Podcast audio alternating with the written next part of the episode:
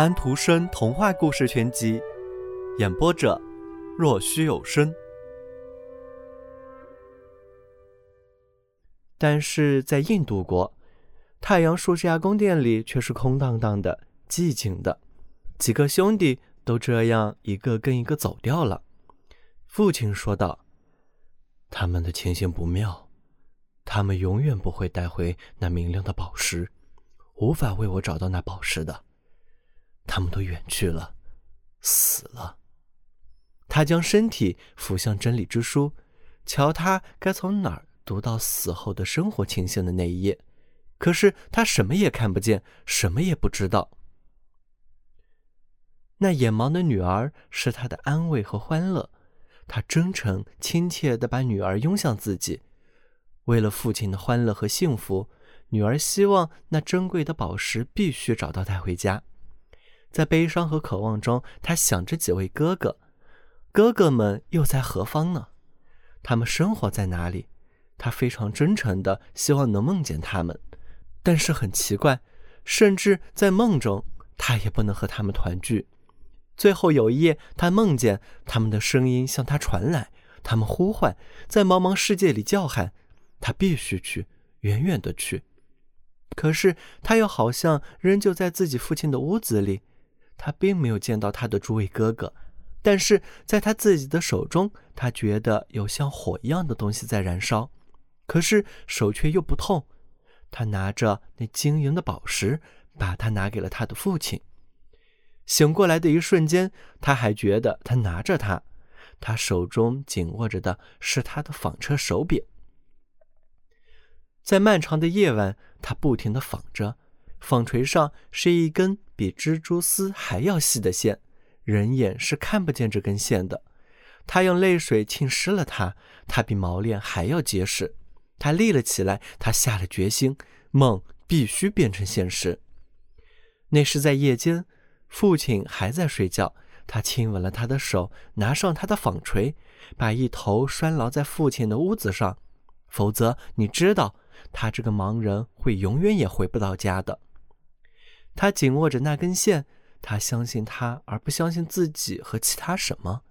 他摘了太阳树的四片叶子，他要把它们交给风和气流，带去给他的诸位哥哥。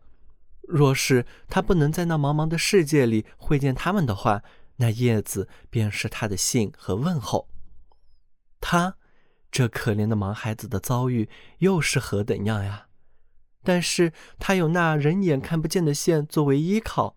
他比其他几位兄弟更有一种本事，敏感就是为了他。他就好像手指尖上有了眼睛，心头有了耳朵。于是他便走到了那人来人往、喧嚣嘈杂的奇妙的世界。他走到哪里，哪里的天空变晴朗。他可以感到那温暖的阳光，彩虹从黑云这边跨过了湛蓝的天空。他听到鸟儿的歌唱。他闻到橘子园和苹果园传来的芳香，十分强烈，让他以为可以用嘴尝到一样。柔和的曲子和美丽的歌传进他的耳中，可是也传来了哭声和喊叫。思想和判断互相在奇特的争执，在心的深处的一角，新的声音和思想的声音在回荡，汇成了一段合唱。尘世间，我们有的。只不过是烟雨的人生，而让我们哭泣的一夜。但也响起了这样的歌声：尘世间，我们的生活像一簇充满阳光和欢乐的玫瑰花丛。接着又传来这样悲怆的声音：个人都只顾自己，告诉我们的就是这个真理。接着便有了这样的回答。爱之河在流淌，流过了我们的城市生活。他当然也听到了这样的话。这时一切都十分狭小，处处都是谬误。但是他感觉到，出现过的伟绩善事太多太多，世人对之却很少知道。四周响起了嘹亮的合唱，笑话一切，嘲笑个够。和着犬吠一起大笑。于是盲女心中响起这样的声音：“依靠自己，仰仗上帝，他的意志便会实现。阿门。小朋友们，今天的故事已经讲完了，请闭上你们的眼睛吧，晚安。